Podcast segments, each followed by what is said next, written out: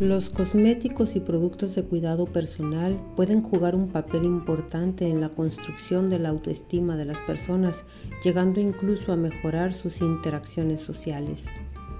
Por eso es importante conocer el tipo de piel que tenemos, las necesidades que tiene nuestra piel y que podemos cubrir a través del uso de estos cosméticos. Acompáñanos cada miércoles en punto de las 6 de la tarde a conocer un poco sobre los cosméticos y todos sus constituyentes y cómo estos pueden aportar grandes beneficios a nuestra piel.